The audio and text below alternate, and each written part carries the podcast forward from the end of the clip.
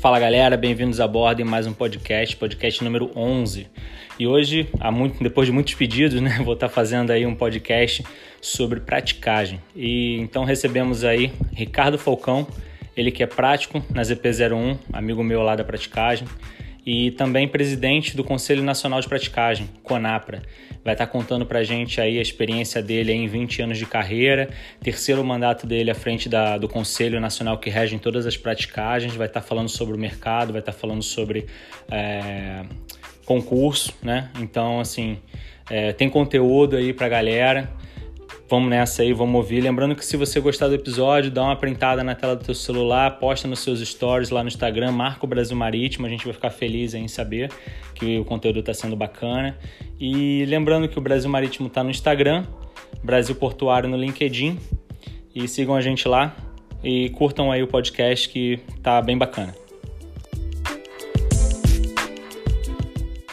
Una Matata é lindo de ser.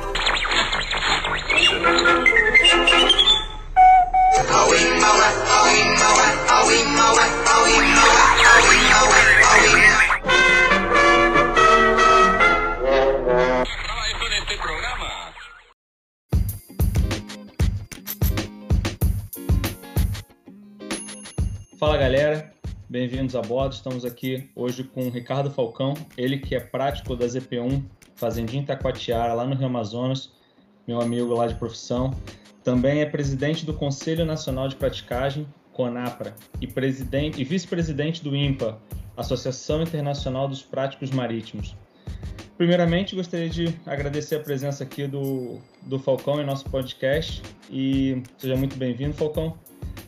Gostaria que você começasse contando um pouco da sua origem na Marinha Mercante até a sua chegada na praticagem, que foi uma coisa muito uma em cima da outra, né? Você já já começou meio que na praticagem, Marinha Mercante, praticagem, enfim. Vamos lá. Certo. Bom, Vinícius, muito obrigado pelo convite. Um grande abraço aí para você, um abraço para os seus ouvintes aí do, do podcast. Ah, bom, como você falou, a minha origem foi na Marinha Mercante, eu fui para EFON, Centro de Instrução Almirante Graça Aranha, no Rio de Janeiro. E estou lá até eu terminar. Quando eu estava no terceiro ano, eu fiz a prova aqui para praticagem. Isso foi em 1996 e eu consegui passar como um dos primeiros colocados, acabei ficando na, na reserva. E com isso eu consegui uh, terminar a EFON e logo depois, quando eu virei praticante oficial de náutico, eu virei praticante de prático ao mesmo tempo. E aí tive que escolher, vim para a praticagem e desde como levou um certo tempinho, comecei meu estágio ali bem início de 1999, tendo virado prático no ano 2000. Então, na verdade, eu acabei é, saindo direto da EFON para ser praticante de prático e, na sequência, tirando a minha carta de prático. E agora, como eu tirei minha carta em março de 2000, agora em março de 2020 eu fiz 20 anos como prático aqui na Bacia Amazônica, por incrível que pareça. É, então... você foi bem novo. Eu lembro até de uma história que você falou que o comandante chegou a falar assim, pô, você quer ser oficial de mercante ou você quer ser prático, né? Porque você queria fazer o seu estágio, né? Isso, eles mandaram escolher. Eu falei, eu levei uns três segundos para acreditar na pergunta. Eu falei, não, tô indo embora, eu tô com a minha profissão feita, então uh, acabei não fazendo o meu estágio de praticante oficial de náutica e vim direto para estágio de praticante de prático. E por conta disso, que até que eles mudaram a regra, porque eu fui o último cara que fiz, ainda na regra que você não precisava ter o curso superior. Eles, na verdade, não acreditavam que um aluno do EFON pudesse vir a passar na, na prova de praticagem. Uhum. Era uma coisa que só se esperava que um capitão de cabotagem, um capitão de longo curso viesse a passar. Uhum. Então, houve uma quebra de, de, paradigma e aí eles reavaliaram e exigiram que se completasse EFON primeiro para depois você poder se inscrever para o processo seletivo. E lá, né, durante a iPhone, você, chegou, você foi comodoro do Grêmio de Vela, né? Correto. E, e alguns requisitos né, do Comodoro é arrumar barco, organizar a vela, né, ser o primeiro a chegar, o último a sair das regatas. Uh, por falar assim, nesse velejar, né? Você. Uhum acredita que essa interação com o vento, o mar, fez de alguma maneira é, que você tenha assim, uma habilidade maior para manobrar navio, assim, o que a gente chama de ship handling? Sim, eu acredito que sim. Uma das maiores preocupações de quem está num barco à vela é que ele deriva, né? que ele abate muito. Então você está sempre ligado nisso, você está sempre prestando atenção. E é uma coisa que quando a gente vai manobrar navio, navio interage muito com vento, interage muito com corrente, também tem um abatimento. Então, e a gente sabe, né, Vinícius, que quando a velocidade é baixa do navio, essa interação é muito forte, tem uma influência muito grande. E dependendo da relação entre a velocidade do navio, a velocidade do vento, a velocidade da corrente, ela chega a dominar o navio. Então, vamos dizer assim, o, o velejador, ele naturalmente está sempre alerta. Alerta a mudança de vento, alerta a mudança de temperatura. Então, ele cria um, um ambiente favorável a você estar tá, tá prestando atenção no teu objetivo o tempo todo. Mas claro, todos nós acabamos desenvolvendo isso porque o nosso treinamento de, de praticante prático é uma coisa extensa, é uma coisa que exige muita atenção. Mas claro, contribui você já chegar desde o primeiro dia já ligadão em um monte de, em um monte de variável, né? Uhum. Falando em, em, praticante de prático, né? O concurso para praticagem ele é um concurso público, mas o prático não é um funcionário público. É, Colocando na, na, expressão, vamos assim, como a Marinha coloca, e na verdade não é um concurso público, é um processo seletivo de pessoas que, que preenchem um requisito mínimo. Então a Marinha exige que a gente seja uh, mestre amador, no mínimo, existem algumas pré-qualificações e entre as pessoas é, tenha o curso superior e entre todos os brasileiros que preenchem essas pré-qualificações, eles pre prestam o processo seletivo à categoria de praticante prático para ir ser treinado e virar prático. Então, o Brasil tem um dos processos mais abertos do mundo, na verdade, porque existem muitos países em que você exige que o cara chegue a comandante primeiro, antes de, de se tornar prático. É, existem vários processos diferentes no Brasil, no, no resto do mundo, mas no Brasil a gente tem uma coisa muito, muito aberta. Então, permite, a gente sabe que veio muita gente egressa de Polícia Federal, uh, Receita Federal e, claro, uh, o principal, Marinha do Brasil, Marinha Mercante, que na verdade são as faculdades que a gente tem uh, voltadas para o nosso meio. Mas a gente não. Houve uma decisão do Brasil em 1961 de que nós éramos funcionários públicos e desde então tomou-se a decisão de que a gente virasse 100% privado. Então, o problema é nosso, nós somos regulados e regulamentados pela Marinha do Brasil, mas com uma operação 100% privada. E isso tem, uma, tem várias consequências, porque, por exemplo, a gente vê, às vezes, quando você tem uma inundação lá na região de Itajaí, o porto fica sem operar durante seis meses. Então é, uma, é um risco. Você acaba batendo operações de praticagem que dão, é, como nesse caso, negativo. Então o risco comercial todo disso, ele é seu, como prático e na empresa de praticagem. O Estado não coloca dinheiro na atividade, o Estado não, não se responsabiliza pelas questões financeiras, ele apenas está preocupado de prover a segurança de navegação, de garantir o acesso aos portos, de garantir uma permanência, permanente disponibilidade do serviço. Então essas são as obrigações que o Estado nos, nos, nos obriga a ter, mas uhum. não uma responsabilidade uh, financeira de remunerar o prático, de dar algum incentivo à praticagem. Então como você sabe, a gente é obrigado a manter uma operação 24 horas, todos os dias do, do ano. Isso é uma coisa extremamente cara para uma empresa comercial, porque você é, uma lancha quebrou às duas horas da manhã do dia 1 de janeiro de qualquer ano, você tem um mecânico, aquela lancha encosta, vai ter peça de reparo, a gente vai se virar para manter a operação em cima. Não nos cabe nenhum tipo de desculpa perante a Marinha do Brasil, que representa o Estado brasileiro, de que o serviço não está disponível. Isso é problema nosso, a gente sabe muito bem disso. Então, Uh, o fato da gente ser privado, como acontece em alguns países, a França é privado, alguns locais nos Estados Unidos é privado, em outros países é, o, o serviço é privado, nos, na verdade não, não nos dá tanta liberdade, nos dá muita obrigação de prestar um serviço com muita qualidade, com muita eficiência.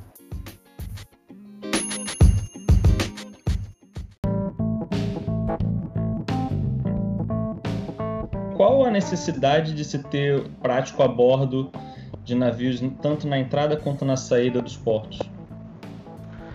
Representar o Estado brasileiro uh, nessas vias de acesso. A gente não pode imaginar de um acidente vir uh, acabar com a colônia de pescadores, acabar com a entrada e saída de terminais. Imagina um navio atravessado no meio do Porto de Santos, que hoje responde por praticamente um quarto do PIB brasileiro.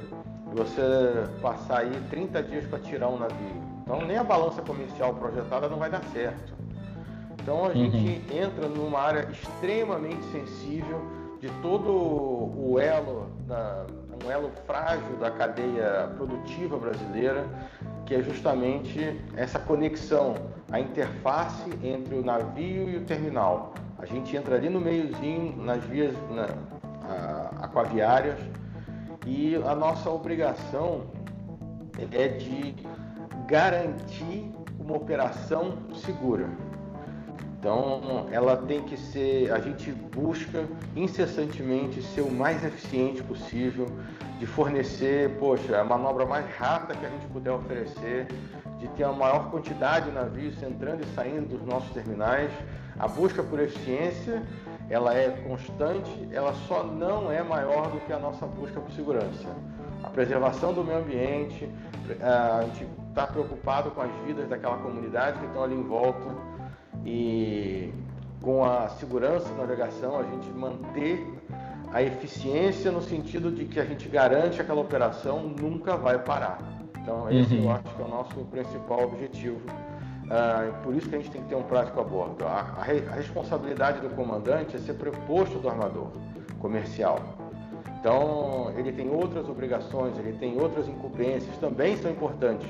Mas quem está preocupado com a comunidade é o Estado brasileiro e que coloca o prático como seu representante. Então, é a gente que aciona a Polícia Federal, é a gente que aciona a Marinha do Brasil, é a gente que aciona outros órgãos, próprio IBAMA, se a gente perceber um derramamento de óleo, alguma coisa acontecendo. Então, como representante do Estado brasileiro a bordo.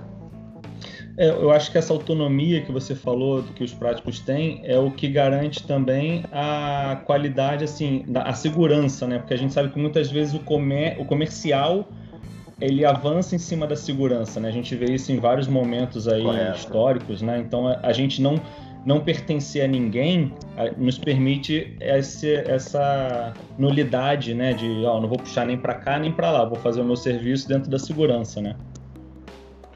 Sim, e uma coisa que a gente tem que deixar bem claro que a gente segue um padrão de mais de 180 países. O Brasil não é diferente. Ao contrário, a gente é uma referência mundial dentro de um padrão internacional. Então, a praticagem do Brasil é uma praticagem considerada de primeiríssima qualidade. É, e o que a gente vê no Brasil não é diferente do, do, modelo institucional que a gente vê na China, nos Estados Unidos, na Alemanha, em qualquer outro lugar do mundo. Então, a gente realmente consegue funcionar e muito bem dentro do que a sociedade precisa da gente. Uhum. Uh, o tripé da praticagem é o prático, a lancha do prático e a Atalaia. Né? A Atalaia é aquela base onde fica toda a operação, a comunicação da praticagem, né? que a gente também chama de Pilot Station. Né?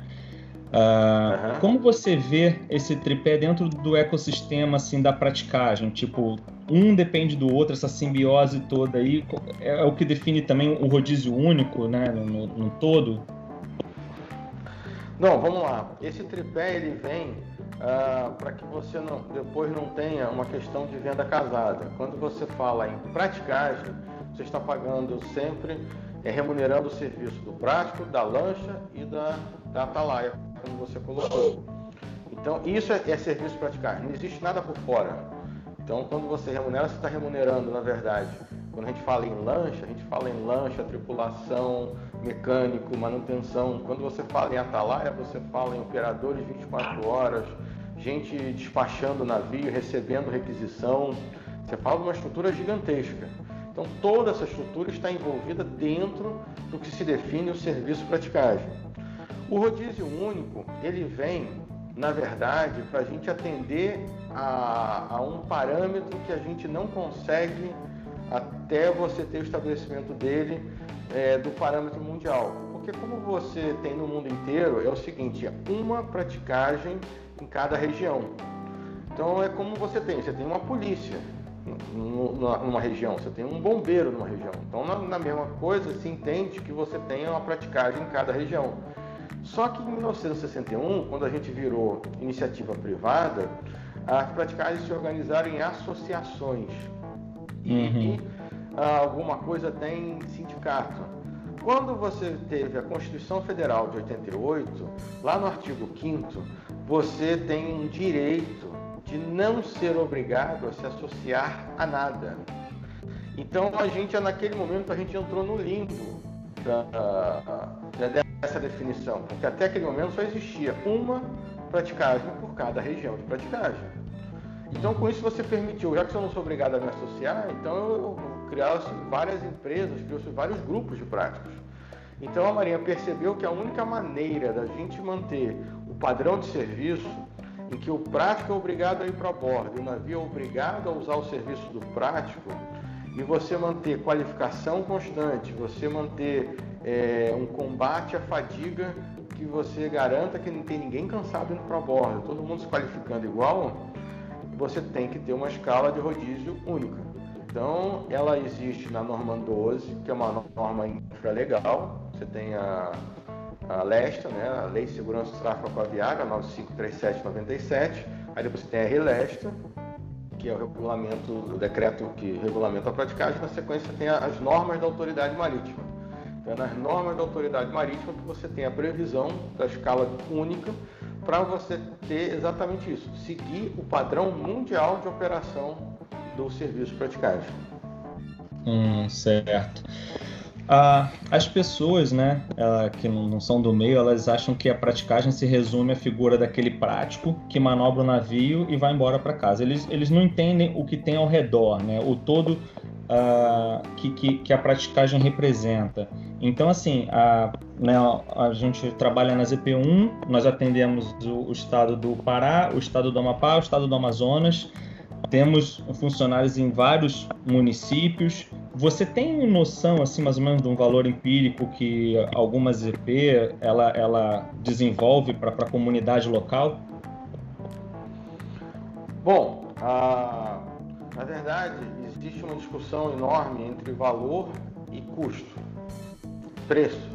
Então, uhum. a, o quanto a gente vale na verdade, é um valor quase que intangível. A gente trabalha nas regiões mais sensíveis do mundo, que hoje a gente vê, inclusive, que investidores estão cobrando do governo, a gente vê isso aí na, na, no dia a dia do noticiário, de que tem a responsabilidade com a Amazônia, de que a gente tem que ter uma pauta de preservação e a gente entra de uma maneira muito forte dentro dessa resposta do Estado brasileiro de manter a a nossa floresta amazônica bem cuidada. Então, a gente tem sempre que levar em consideração que uh, existe muito a ser preservado numa operação que ela é segura. Então, a gente vê que basta que você relaxe um pouquinho. Vou dar um exemplo, apenas com uma questão de exemplo. Você vê Brumadinho e Mariana, as coisas lá da Vale aconteceram aqueles acidentes. Você teve um pequeno relaxamento de umas condições de segurança, adotou-se algumas coisas que operacionalmente eram melhores e a sociedade acabou pagando esse prejuízo. Então, quando você coloca a praticagem ali, você está de todas as formas garantindo que as decisões serão em prol da sociedade e a gente não vai ter esse prejuízo jogado para todos. Então, quanto é que vale isso? Isso é uma coisa assim intangível, na verdade. Uhum. É, são valores difíceis de serem calculados. Então, uma operação extremamente eficiente, reconhecidamente de qualidade como a gente tem, não é fácil de você mensurar, de você dar valores. a isso. Então, mas uma coisa é certa, ah, a, aquilo que se gasta para a praticagem, esse, esse valor de, de que os, os armadores eventualmente acabam pagando a praticagem é muito abaixo do valor que o serviço efetivamente tem. Então há uma, há uma coisa que na linguagem econômica se chama quase renda, que é justamente essa diferença entre o que o serviço vale e aquilo que ele acaba custando. E a nossa percepção de que a gente está indo bem é justamente quando a gente está na situação que nós estamos. Todos os, os tomadores de serviço estão satisfeitos com o nosso serviço, a gente tem contratos válidos, as coisas, o dia a dia caminha e a gente consegue dar a resposta que a gente precisa dar. Então eu acho que é muito difícil mensurar isso para dar um valor empírico. Eu acho que a maioria das pessoas que até se beneficia da, da atividade, na verdade, nem percebe que ela está acontecendo. É algo que acontece dia e noite ali, a pessoa sabe que tem um navio passando, mas eu acho que não, não, não percebe que, como uma vez eu fui a Fortaleza e eu estava no hotel, na principal praia turística deles, eu vi um navio petroleiro atracado em frente a onde as pessoas estavam tomando banho de mar e comendo lagosta. Então, quando você para para pensar que não tem uma gota de óleo naquela água, quer dizer que a gente está conseguindo fazer o nosso serviço com eficiência. Que a gente está garantindo a qualidade que o Estado tem. Então, eu não sei se aquele banhista está percebendo que, é, por causa da praticagem funcionar bem, que aquilo tudo está acontecendo um do lado do outro.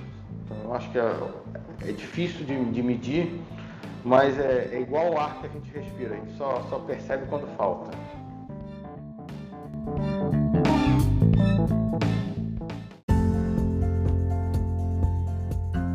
Hoje você está à frente do seu terceiro mandato né, na, do CONAPRA, né?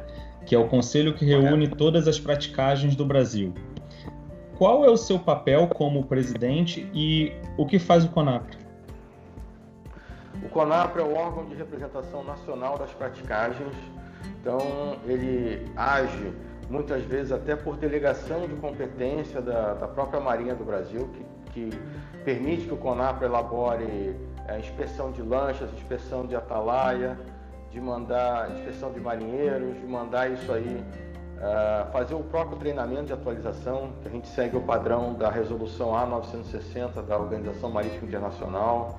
Então a gente investe em ter qualidade de treinamento, a gente investe em um monte de, de coisas, uh, questões que envolvam a instituição. É muito comum o trabalho do CONAPRA em Brasília, explicando a, a, ao próprio legislativo, senadores, deputados, mas também ANTAC, Secretaria de Portos, uh, órgãos do Ministério da Infraestrutura, é, conexão até com o próprio Ministério da Defesa, na Marinha do Brasil. Então, toda esse, essa conexão institucional é feita pelo CONAPRA. Então, eu me sinto muito honrado de estar nessa terceiro mandato, que me foi confiado e até o final do, do ano que vem desenvolver esse trabalho. É, eu gosto do trabalho que, que, é feito, eu vejo o resultado no que é feito e é muito importante a gente comunicar, uh, nos comunicarmos com as autoridades, mas também com a sociedade. É uma coisa que eu percebo que eu acho que talvez seja um ponto que a gente precisa cada vez melhorar mais. Fazer com que as pessoas entendam que a gente está ali, está ali pela nossa comunidade, apesar da gente operar muitas vezes a nível nacional, mas a, a gente está do lado de cada atividade econômica que é desenvolvida em volta do, do, da nossa, nossa região portuária. Certo. Uh, agora vem uma, uma pergunta que eu acho que muita gente quer ouvir, né? é, durante, esses últimos, durante os últimos 20 anos, né, tivemos quatro concursos, 2006, 8, 11 12. E eu li que hoje nós temos algo em torno de 630 práticos em todo o Brasil, distribuído em 22 zonas de praticagem. Né? Então, a pergunta que eu acho que todo mundo quer ouvir é se existe alguma previsão para um novo concurso. Não, não tem. E eu vou. Vamos lá. Mas é a praticagem, o CONAPRA, quem é que, que, solicita? Ou é a Marinha que vai e, e, abre? Como, como é que é feito também? Explica também como é feito esse processo. Vamos lá.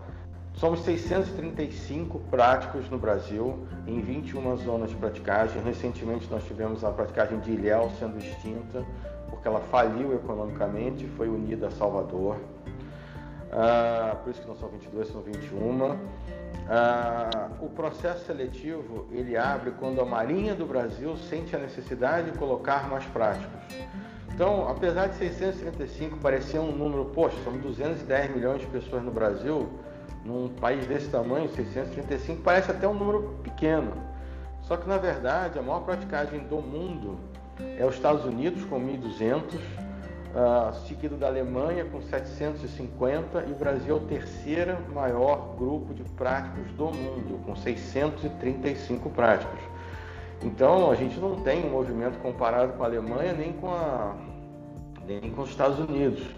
Com certeza. Então a gente muito pelo contrário, a gente tem hoje uh, uma quantidade projetada de práticos feitos no processo seletivo de 2012 para atender todos os picos de demanda projetados. A gente, quando teve essa discussão, nos foi apresentado projeção de demanda para os próximos 50 anos do Brasil. Então, até uma das questões que eu levantei na época, poxa, a gente está tá falando em 50 anos, eu vou estar mais do que aposentado nessa época. Quem, o pessoal que entrar agora 50 anos de atividade, vocês estão até assim, jogando forte com a, com a previsão.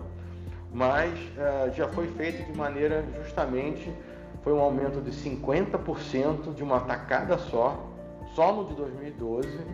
Então a gente não percebe esse movimento, assim, necessidade de, de práticas em lugar nenhum. A gente é capaz de atender o pico de movimento ainda por muitos anos.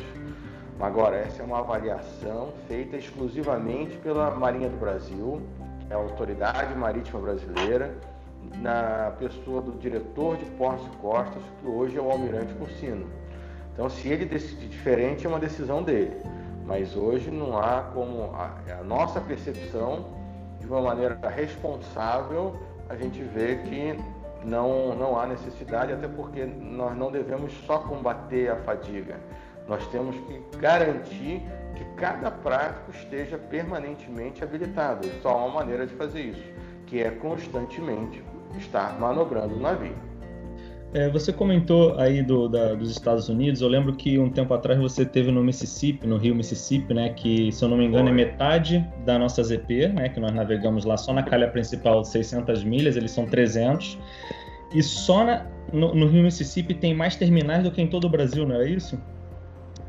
Exatamente. O Rio Mississippi, na verdade, quando você converte a milha estatutária que eles usam para se referir em milha náutica, que, a gente usa, eles têm 205 milhas náuticas. Nessas 205 são três EPs, que é Bar Pilots, a segunda é Crescent River Pilots, que termina em Nova Orleans. Depois você tem a NOBRA, New Orleans and Baton Rouge uh, Steamship Pilots Association. Então, eles no primeiro trecho, que é a Bar Pilot, eles não tem nenhum terminal. No segundo trecho tem tipo uns 15 terminais. E no terceiro trecho, que é a Nobra, até lá em cima, da milha 90 até a milha 205, eles têm 241 terminais. É mais terminal dentro do Rio Mississippi, escoando 31 estados americanos que a gente tem no país inteiro aqui no Brasil. Bizarro. Uh, uma outra coisa que você comentou também agora, que uh, eu acho que é interessante falar, você falou que Ilhéus fechou, né? Faliu. Se eu não me engano, Sim. o Sergipe também, né? Então, assim, Correto. assim, não, a gente acontece das vezes de um terminal fechado, um porto fechar, esse porto depende de um terminal apenas e acabar com essa com, com essa ZP, né? O que que acontece quando acabou uma ZP? Ela, a pouca operação que sobra, é absorvida por outra ZP, é, geralmente anexa a ela, e os práticos, como está escrito lá nas normas da autoridade marítima, eles são transferidos para outra ZP.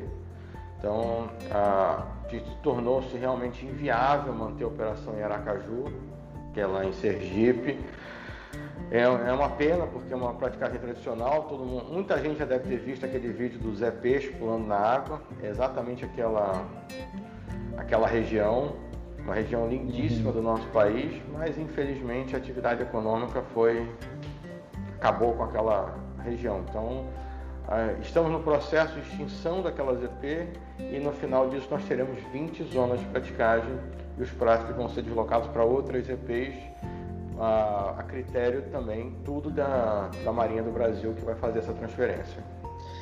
Uh, eu eu estava dando uma lida, né, e eu vi que se o Brasil cumprisse a risca, né, o que está dentro do PIANC, que é a Associação Mundial para Infraestruturas de Transportes Aquaviários, ou então a ABNT, né, para portos e terminais. Se, se, essas regras fossem rigidamente cumpridas, raros seriam os terminais, os portos brasileiros que receberiam navios Panamax.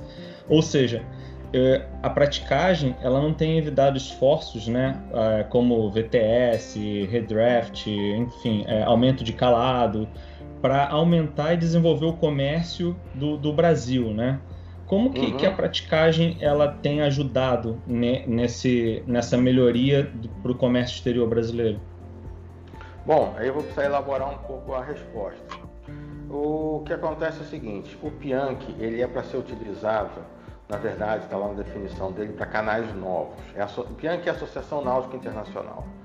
Então, ele é recomendado pela Organização Marítima Internacional no seu comitê de facilitação, que para você ter, por cada país, vamos dizer, você tem uma norma na Espanha, uma norma na, na Alemanha, uma norma nos Estados Unidos, qual a norma que eu uso? Aí você vai lá no comitê de facilitação, na FAL 6, circular 14, e lá está dizendo tudo que existe na inter, é, inter, é, Ship and Port Interface, tudo que existe entre navio e terminal.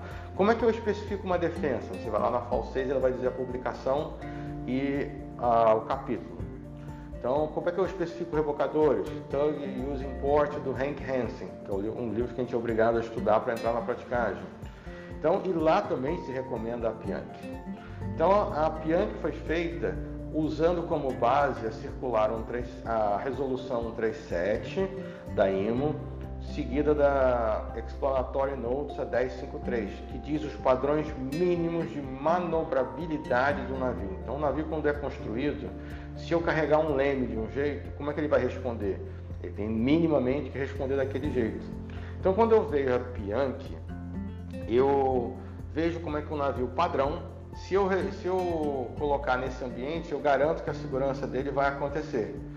Então, obviamente, quando eu olho a Pianchi, eu tenho uma janela de maré menor do que eu queria, eu tenho um tamanho de navio menor do que eu queria, eu tenho vários complicantes, como uma potência de rebocadores maior do que eu precisaria ter, e o próprio Pianchi diz que quem corrige isso é praticagem.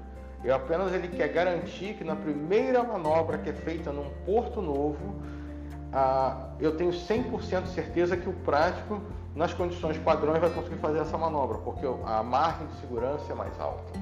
Então, a praticagem, quando começa a medir, como você falou aí, o redraft, a praticagem coloca medição de corrente, coloca outros fatores, e com a expertise que a gente tem de manobrar navio, Aí você sugere, não, eu consigo aumentar um pouco o comprimento do navio, eu consigo trabalhar com um calado um pouco maior, eu consigo trabalhar numa janela, poxa, uma corrente um pouquinho mais uh, forte. Não preciso de tanta potência de rebocador, vamos trabalhar com rebocadores mais baratos. Então, é, isso tudo está descrito na Pianchi, isso é norma internacional. Então, a praticagem no mundo inteiro é, faz do mesmo jeito. É ela que permite esse, essa maior eficiência operacional dos terminais. Operar mais, operar com navios maiores, uh, ter opinião sobre questão de dragagem nos terminais, o que, que eu preciso de alargar um, ter, um, um canal de acesso, o que, que eu preciso efetivamente aprofundar, o tipo de fundo que eu tenho é lama, é pedra, então tem que operar com um fator de segurança diferente. Então a Pianchi é um, um excelente guia para qualquer lugar no mundo. E a gente aqui no Brasil segue o mesmo padrão de não, a gente, pô, vamos seguir a Pianchi e com uma prática nossa a gente vai oferecendo cada vez mais uh, opções para os terminais operarem. Ah, bacana. Bacana é porque eu tenho visto aí, né, bastante é, Santos, uh, o é, Açu, né, é, Itajaí, a própria ZP1, né, a gente tem aumentado o calado lá, enfim, a gente tem ajudado bastante aí.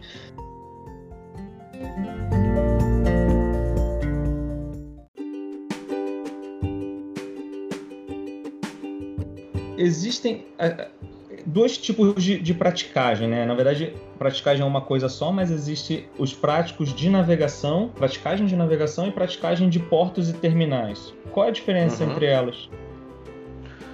Uh, na verdade, uh, existe a praticagem que só atraca, ela lida com muito, as manobras são muito mais curtas, obviamente, e você lida ali com muitas situações de muita proximidade é, com outras embarcações menores, às vezes veleiros e outra coisa. A, a, a praticagem de navegação, como é a nossa, primeiro que a gente lida com velocidades muito maiores de navio. O navio vai com toda a força adiante para subir o rio durante dias. A máquina máxima dele. Em compensação, apesar de não ser um tráfego tão intenso, a gente sabe que uma barcaça dessa que a gente tem que manobrar em relação a ela, elas são muito devagar. E qualquer coisa que aconteça numa praticagem de navegação, você está envolvendo forças de interação de velocidade muito maior. Então, com energias cinéticas completamente diferentes. As praticagens de navegação ainda tem a questão de conhecer a própria batimetria, porque o Rio Amazonas é um grande exemplo de muda muito o fundo. Então, a gente toda hora está discutindo nos nossos grupos de, de WhatsApp, de comunicação, poxa, está secando para cá, vamos navegar mais próximo daquela ilha, vamos fazer uma coisa diferente. E o Brasil tem um número elevado de práticos exatamente porque tem uma, uma praticagem de navegação muito grande. A Alemanha, exatamente a mesma coisa. O maior número de práticos na Alemanha são nos canais alemães. Porque você, quando você tem um terminal, você tem três berços, por exemplo. Você sabe que o máximo que pode acontecer são três navios entrar e três saírem. Então você consegue administrar a quantidade de prático. No nosso caso, não. Se hoje tiver um navio, a gente vai usar dois práticos, a gente embarca dois práticos. Mas se amanhã precisar de 10 navios, nós vamos ter que embarcar 20 práticos. E a gente só pode contar com ele daqui a vários dias. Se no dia seguinte precisar de mais 10, a gente tem que enfiar mais 20 práticos ali. Então, a, a primeira consequência disso que a gente vê é a praticagem da ZP01 sozinha tem 25% dos práticos brasileiros, são 160 práticos no universo 635. Então, a grande quantidade de, de, pessoas vem justamente por você ter muita praticagem de navegação. A ZP02 tem mais 40 práticos. Então, é muita coisa. Você tem ideia, é uma praticagem considerada grande, de muito movimento portuário, Rio de Janeiro, São Paulo, estão na faixa aí de 70 práticos. Nós temos 160 práticos. Uhum. Então você vê que, uma, que lugares com um movimento altíssimo não precisam utilizar tanta mão de obra durante tantas horas. Certo. Uh, recentemente o IMPA ele começou uma campanha de conscientização para a melhoria das escadas de quebra-peito, né? Porque vinham acontecendo Sim. alguns acidentes. Uh, daí eu, eu, te pergunto, são duas perguntas, né? Primeiro, se você tem algum, alguns dados que mostram esses riscos que, que acontecem de morte ou acidente, enfim, pelo mundo, né? Ou, ou só no Brasil. E segundo, quais os riscos físicos que são envolvidos numa faina de praticagem? Bom, o risco físico é que, infelizmente, a gente tem, a todo ano, um ou dois práticos acabam morrendo em atividade dos 8 mil práticos do mundo. Então, nesse momento de você passar para a lancha, como a gente teve no final do ano passado, um prático lá em, de Sandy Hook Pilots, nos Estados Unidos, lá em Nova York, acabou morrendo nesse momento. Ah, uma coisa que a gente tem de dados da IMPA é que um em cada oito arranjos está mal conservado ou instalado irregularmente. Então a gente tem um número de 12,81% das escadas de quebra-peito, que é aquela escada de cordinha que a gente sobe direto, ou ah, quando você tem combinado 14,92% de problema quando é a escada combinada. E é um número muito elevado. Então isso coloca um risco muito grande que já é um desafio de você subir uma escada de 9 metros, um prédio de 3 andares, só para você chegar no convés do navio, aí depois você subir mais um conteneiro desse, chega a 11, 12 andares de altura. Mas o risco principal nosso é nesse, nessa passagem, do, da lancha para o navio, navio para a lancha. Então, infelizmente, a gente ainda tem que continuar esse combate, chamando atenção, principalmente da IEX, que é a Associação Internacional de Sociedades Classificadoras, para que instalem melhores arranjos e permitam um embarque e desembarque seguro desse profissional, que é o primeiro que pega o navio lá fora, quando o mar é, é barra pesada, quando não tem mais ninguém. Então a gente tem que pegar o navio lá fora e trazer ele em segurança para cá. E tudo que a gente pede é que esse arranjo de, de conexão entre a lancha e o navio esteja funcionando bem. É, porque muitas vezes a gente é, vê o pessoal da, de navio reclamando, né? Pô, não sei o que, que frescura. Mas não é frescura. Esses arranjos realmente, né? Às vezes estão soltos, a gente fica balançando ali. Quer dizer, só quem tá ali que sabe, né?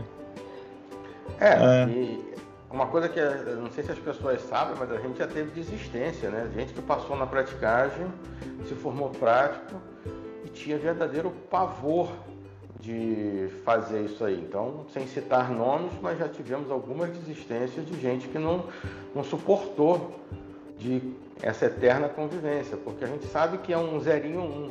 A gente está numa, numa lancha que pesa algumas toneladas, um ar revolto, você tendo que subir, sabendo que se você cair ali entre a lancha e o navio, você vai ser esmagado pelaquela lancha. Uhum. Já aconteceu em alguns lugares do mundo. Então, não é, uma, não é pouca pressão que a gente sofre. Não só nós, como a nossa família, que também fica muito preocupada quando a gente está indo trabalhar. Beleza. Uh, com, com, tantas mudanças né, no, no, no, mundo, são tecnologias novas, são novas leis, políticas, uh, o que, que a gente pode esperar do futuro da profissão do prático. Uh, o que eu quero dizer é, tipo, a Norman 12 ela permite que um comandante atraque o navio mediante pré-requisitos, óbvio. Uh, alguns portos né, são dotados de VTS, né? então, teoricamente, uma pessoa lá em terra poderia ficar ditando os rumos para o comandante lá a bordo do navio e ele conseguiria fazer uma navegação e uma atracação dentro de um, de um porto. Uh, você uhum. concorda com, com essa ideia, com esse arranjo? O que, que você tem a dizer sobre isso? Bom, vamos lá. Eu estou nessa ideia de BTS acompanhando isso desde o nascedouro.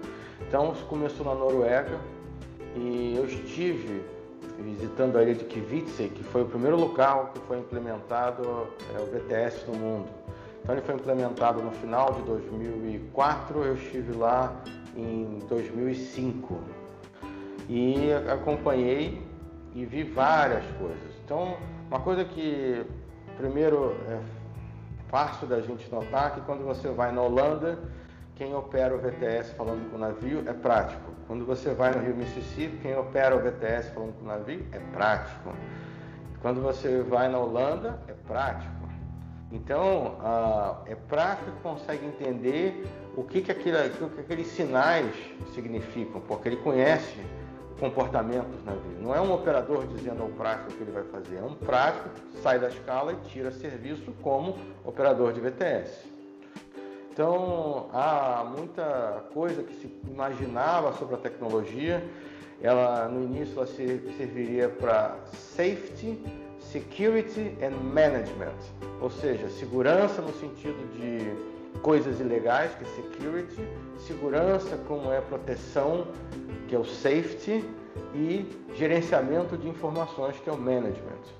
Então, para você ter ideia, no Rio São Lourenço, no Canadá, instalaram 24 estações de VTS quando eles perceberam que, na verdade, o navio já é uma estação de VTS, conversando com outro navio que é outra estação de VTS, e o seu verdadeiro operador já está a bordo dos dois navios, então o que você percebeu é o seguinte: eu não preciso resolver safety.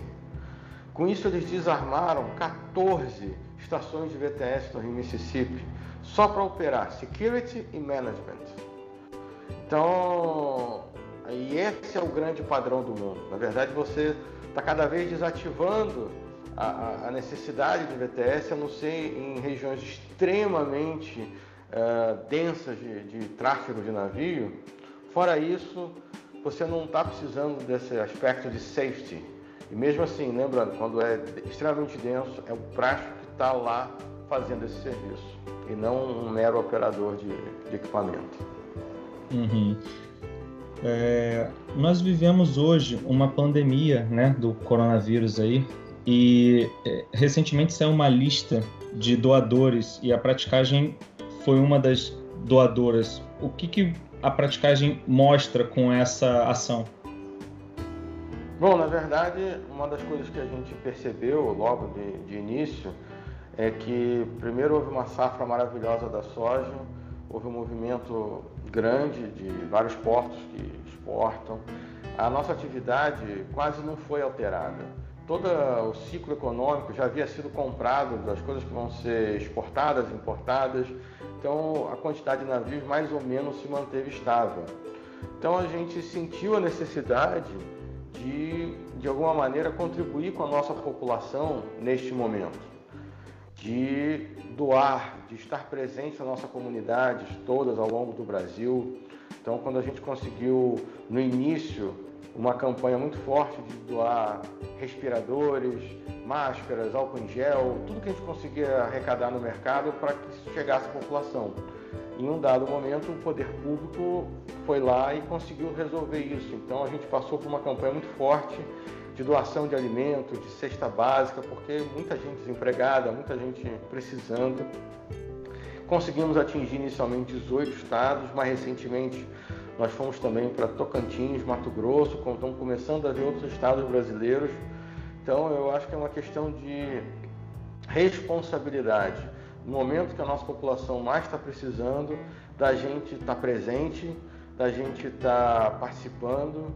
Então a gente tinha doado até o momento que a gente tinha divulgado 10,2 milhões de reais. Os 635 práticos nas suas praticagens fizeram isso. Conapra fez uma parte também, mas é, é muito de responsabilidade mesmo, de estar junto da nossa população que está precisando neste momento. Então, muito nos orgulha todo esse movimento que foi feito. Eu acho que foi feita uma campanha, eu acredito que o sentimento de conscientização, eu percebi uma extrema boa vontade dos práticos de, de fazerem esse, esses gestos. E lembrando que a gente é apenas mais um, muita gente também fez, nós somos apenas mais um elo numa corrente de bem que está querendo fazer alguma coisa pelo nosso país. Então, e ficamos muito felizes, claro, que tenham reconhecido esse esforço, mas não é esse o nosso objetivo. Nosso objetivo é de realmente ajudar a nossa comunidade. Show, show, foi realmente bacana. Todo mundo doou lá, todo mundo fez campanha para o outro doar também, né? É verdade. É,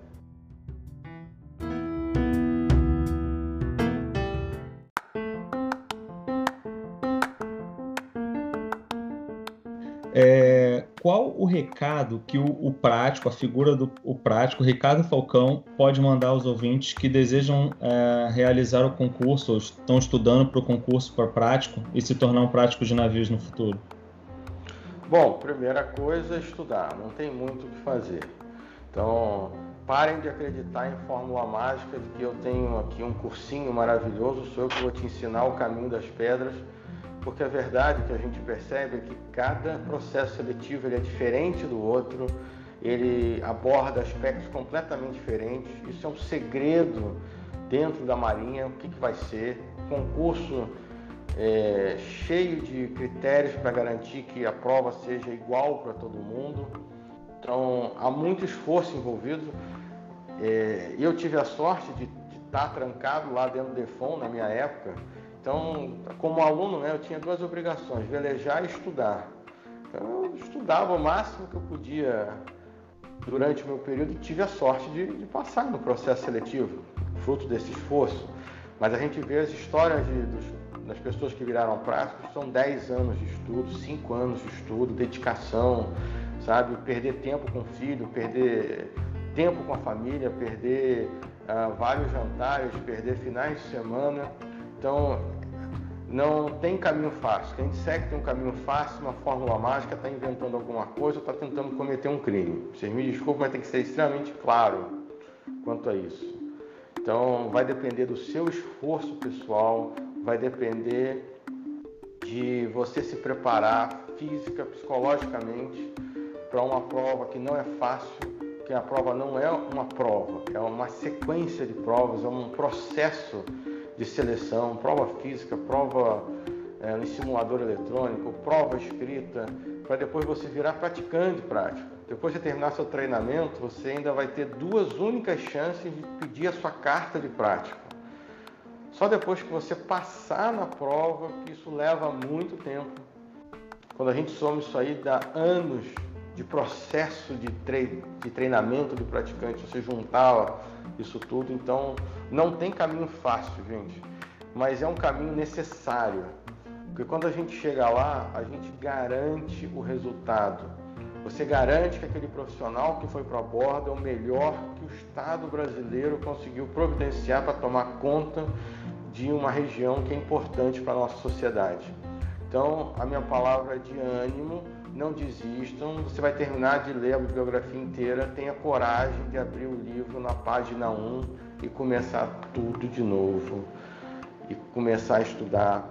É claro que tentar fazer resumo, é, ouvir uma coisa ou outra é importante, mas o mais importante é esforço, dedicação e coragem. É preciso muita coragem para você abrir um livro de novo, de 500 páginas, na página 1 e começar a ler ele como se fosse um livro novo de novo. Não é fácil, é muita informação e é muita coragem nesse momento. É, só quem sabe né, é, como é, entende. Na verdade, eu lembro que quando eu decidi, né, aí eu estava a bordo do navio, estava fazendo a praticagem para oficial, e aí para todo prático eu perguntava, pô, qual é o, o que, que eu tenho que fazer? Qual é o bizu? Cara, não, estuda isso, estuda Norman 12, estuda não sei o que, estuda chip handle. Eu falei, pô, meu irmão, tem que estudar tudo, né? Cada um fala um bizuzinho, eu falei, pô, vou resumir, vamos estudar tudo logo que não existe bizu, não existe fórmula mágica, é estudar mesmo, não tem outra maneira. Sim, exatamente. E qual a mensagem que o presidente do Conapra, Ricardo Falcão, pode mandar aos práticos que ouvem o podcast? Primeiro que eu estou muito honrado de ser escolhido novamente, como eu fui, e estar tá aqui nesse momento à frente do, do Conapra. Segundo que a gente tem mantido uh, muita conversa com as pessoas de Brasília, com todos os órgãos de governo, e a gente tem buscado ao máximo simplificar a nossa linguagem. A gente está procurando agora cada vez mais estar presente nas mídias sociais, explicar à população, responder perguntas. A gente, é, eu acho que pecou durante muito tempo de ficar quieto. Eu acho que foi um hábito nosso de não se comunicar. É, eu digo de uma maneira coletiva, não foi erro de uma pessoa. Eu acho que era, era, era a nossa cultura e está mudando hoje. Então eu acho que cada vez mais a gente vai estar presente na sociedade, a sociedade entendendo o que é a praticagem, entendendo o que é um profissional dedicado a estar ali para proteger o meio ambiente, a, estar, a ser parceiro da, daquela região econômica, de desenvolvimento, de, de tudo. Então quando a gente pensa que 94% das trocas comerciais brasileiras passam pelos portos brasileiros, a gente vê a importância que a gente tem. Então, muitas vezes a gente lida com pessoas que não conseguem enxergar isso. Infelizmente, a gente tem um problema no Brasil que a cada novo governo as pessoas são totalmente trocadas. Então, pessoas que nunca ouviram falar na gente entram no, no circuito e começam a ter ideias. E isso nos dá muito trabalho.